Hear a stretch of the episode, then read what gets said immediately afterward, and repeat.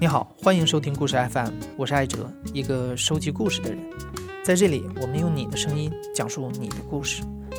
除了微信公众号“故事 FM” 的收听渠道，还包括网易云音乐、蜻蜓 FM 和苹果的播客 App。我们会在这几个平台上同步更新，每周一、三、五，咱们不见不散。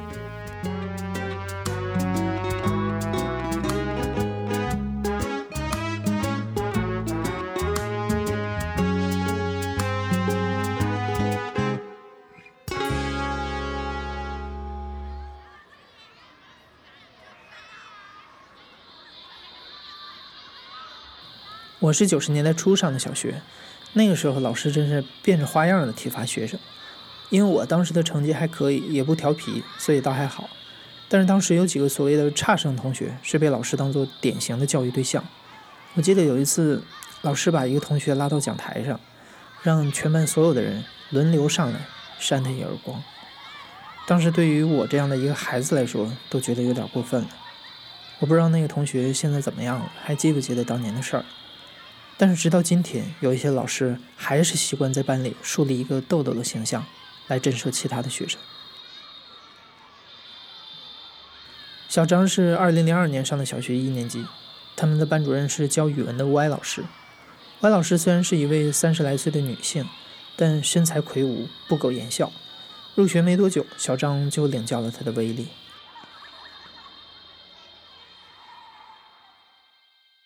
前一个月吧，还可以。真正这个事情的转折点是什么呢？有一天早上上课，然后早晨走到教室，班里的一个同学，秋天嘛，跟我说：“你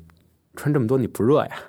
之后我就说：“那个我不热。”可能当时也是手欠，我捏了他鼻子一下。我捏了他鼻子一下之后，那个因为都是孩子嘛，他的本能也不是说去隐忍一下，直接顺手扒了一下，然后。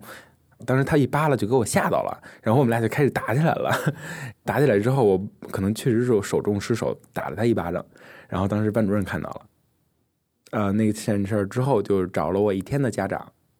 我的家长也带着我跟他去道歉。道歉完了之后，从第二天开始到一直之后的六年级，我在他的眼里就彻底的怎么说呢，沦为了一个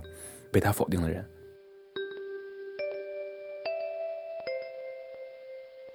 小张虽然被吴爱老师否定，但是他那时候还没有意识到自己的处境，因为当时班里还有另外一个孩子主扛。那个人是怎么说呢？他是从小可能是因为心理一些毛病吧，然后家长的一些溺爱没有给他惯得很正常。他有这么两个毛病：上课从来不听讲，作业从来不写，但是他的智商非常高，每次班里有回答不出来的数学和语文的问题，他都能最快的回答出来。他的另外一个毛病就是暴力倾向。别人如果走路的时候不小心这么着碰一下，他会一个拳头去去反给你，而且他的个儿很高，在小学的时候，那个孩子们承受不了这么一击，每次任何小朋友跟他有一些矛盾之后都会哭，然后老师就会去处理，久而久之，你每天出个几档的事儿，老师可能过一个礼拜就知道你是什么人了，然后就对有色眼镜去看他。呃，其实暴力倾向的同学，一直到四年级那个最严重的样子，外老师的责任还是有很大的一部分的。因为暴力倾向的话，如果用一些很温柔的方式疏导，可能到最后他的那个暴力倾向不会那么严重。可是外老师一直是以暴制暴，用暴力，他就经常去打那个暴力倾向的同学，然后暴力倾向的同学不敢跟他还手，经受了他四年的恐吓和他的那种暴力的领导吧，包括语言，包括肢体，谁都会害怕的。所以他打你的时候，你是抱着一种尊敬的姿态去挨打，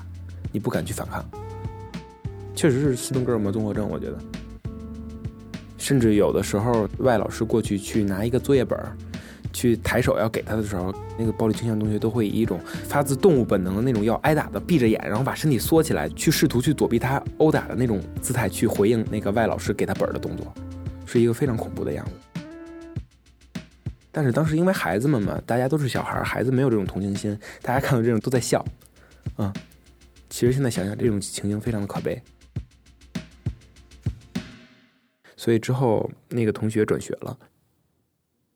他转学的那天，外老师是这么跟我说的：说那个小朋友的家长最后带着小朋友看了一年的心理医生，也吃了一年的药，最后那心理医生建议转学，于是他就转学了。然后全班所有的孩子，因为那时候都是小孩嘛，都耶。甚至有的人跳起来都都欢呼雀跃，耶！因为大家确实不喜欢他，他他太暴力了，和他平时相处。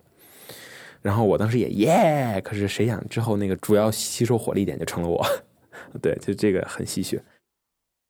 他走之后，我才发现，哎，每天怎么挨说的、挨打的就变成了我，被请出去的都变成了我啊！就当时是五年级一年之后，我才回过味儿来，我说啊，原来那个同学转学了，最后就成了我，对我成为了那个吃饭睡觉打豆豆那个团结班级去排挤的那个豆豆，但是我这个豆豆身份不太一样。吃饭睡觉打豆豆，这个打豆豆呢，仅仅是班主任打豆豆给班里看。其实爱玩爱闹是一个孩子的天性，现在年轻一代的教师逐渐意识到这一点，哪些行为需要包容，哪些行为需要引导，也都有成熟的理论可以参考。但对于很多老一辈教师而言，集体、纪律、服从，才是他们想要的效果。有一次上操的时候，我确实是闹，然后我随便说了一句话，随便说话的时候，我我笑着看他走过来了，我以为他又是要批评我呢。当时我不到一米六吧，他一米七，向我走过来的时候，我不知道为什么他就突然那么的愤怒，然后用膝盖踢了我的大腿一下，然后把我踢出去的往后得挪了得得有两米左右，然后我我捂着腿就哭了，就疼哭了。然后当时疼哭之后，他也有点怂了，因为他每次打我都觉得我没有哭，但那次我真的是太疼了。之后他打电话叫我家长过来了，然后我家长就那种愚忠嘛，就跟他说啊没关系没关系，然后他也真是确实害怕了，但那一天之后腿确实好了一些，就这件事就过去了。过去之后他从来没有内疚过，第第二天嗯对黑暗的太阳照常升起，对该什么态度还是什么态度。小时候嘛，因为我没有跟我妈妈一起太久的在一起，我妈小时候工作确实是忙，然后我跟我爷爷奶奶生活在一起，而我爷爷奶奶和我爸爸就有一种怎么说呢？就近几年家长对于老师的那种愚忠，就觉得老师做什么都是在教育你的孩子，都是在教育你，都是在帮你改正，打你也可以，觉得打你老师不会下狠手，他们根本就不知道我承受有多少的痛，而且他们根本就不知道老师真正的在班里把你作为一个欺凌对象之后，你心里的那种难过。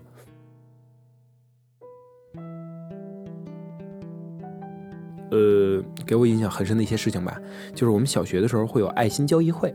这个东西就是一年一次，四五六年级摆摊儿，然后一二三四五六年级去在操场一个很大的地方去逛那个四五六年级学生的摊位，去买一些小玩意儿，去买一些文具，每件物品不能超过五块钱，一个是锻炼了孩子的社交能力，而且最后把这个每个摊位收上来的钱百分之百的去上交给学校，学校捐给山区，也是一个做公益的好机会。然后，很多同学一年可能就盼着这一次，就觉得非常好玩。当我到了那天五年级的时候，在和我组摊的一个小朋友，我们俩在聊天说话。这个时候，那个外老师突然发话了，说什么待会儿我们去操场要怎样怎样怎样。可是那时候因为太兴奋了，自控能力确实低一些，我没有听他说话，我继续和我那个小同学我们俩在聊天，然后就被外老师直接指责：“你们俩待会儿别去。”就。他不会考虑到孩子在想什么，他就会以发泄自己的愤怒为由，作为最严厉的惩罚。你们俩待会儿别去。那个一年一次，就是我我和那个小朋友，我们俩当时心里非常沮丧。然后当时出去的时候，我还努力试图的跟他道歉，说外老师对不起，那个请您原谅我，我下次不说了什么的。他当时回复了我几个字儿吧，我也忘了，反正有一个是滚。那是我判了一年的东西。啊，就被他一下就否定了。对，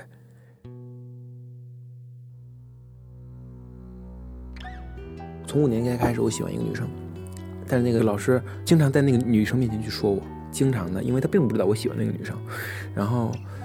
可能小那时候不会在意这个面子上的事情，但真正五年级、六年级之后，那种自尊感会特别难受。而每次我被说的时候，都必须挤出一副现在让我看来很心疼的笑脸，然后伸着舌头，哎，做着一副鬼脸去爱说，然后强颜欢笑的去让那个女生看到我没有尴尬。经常有的时候，那个老师看到我这个样子，也觉得有一种顽固不化的感觉，然后会打我，会接着打我的后脑勺，拿本子拿手抽。那我只能接着，然后就是做鬼脸。然而那个女生可能对我感觉也很也仅仅是一般了，没有对我有太多的感觉，但我特别喜欢那个女孩。嗯，现在想来那个时候可能真的是不懂事儿，所以说尊严感没有现在这么强。要现在的话，我觉得我会很难忍受。成年人的话是忍受不了这么大的耻辱的，只有孩子能忍受，因为他没有太大的羞耻心。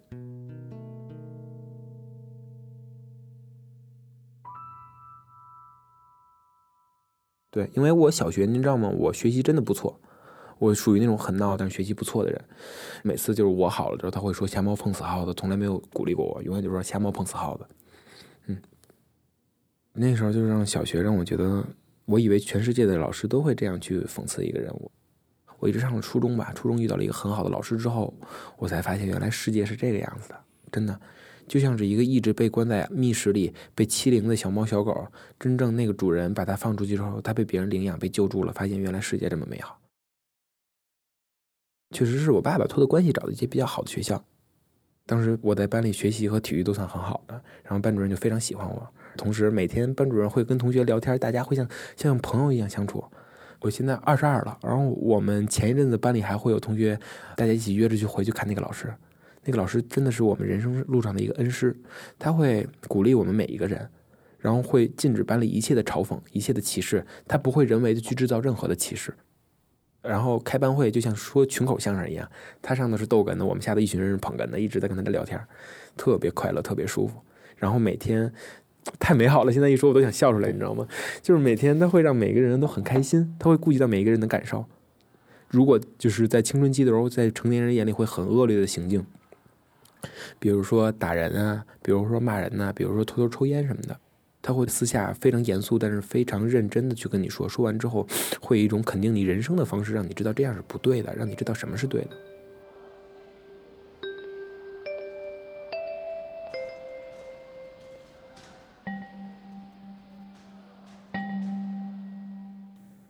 你现在偶尔会想起我爱老师吗？我在小升初之后吧，上了初中之后，我就开始做噩梦，梦见了我又回到了那个外老师的那个班里，然后我吓醒了，然后醒了之后发现啊，这是噩梦，原来我已经出来了，做了那么差不多一个礼拜就不做了，然后真正又开始做噩梦的时候是高考，高考很累，高考考完了之后，我突然做梦梦到我回到小学，每天又活在他的阴影之下，这个梦我连着做了一个礼拜也是，然后当时每次醒都劫后余生的感觉。说哦，原来我已经高考完了，可能是压力太大了。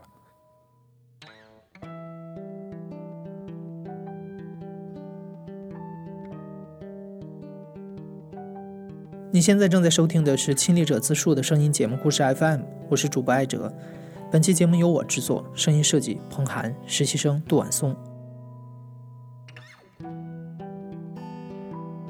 如果你经历过一个让你一辈子都忘不了的坏老师，或者好老师。或者你自己就是一位老师，欢迎在留言里跟我们聊一聊你的经历。希望以后再也不会有老师成为孩子的噩梦。另外一个事儿就是，如果你喜欢故事 FM 的话，在你听完这个故事之后，麻烦帮我们随手转发一下。你的这一个动作决定了我们能不能把这个节目持续的做下去。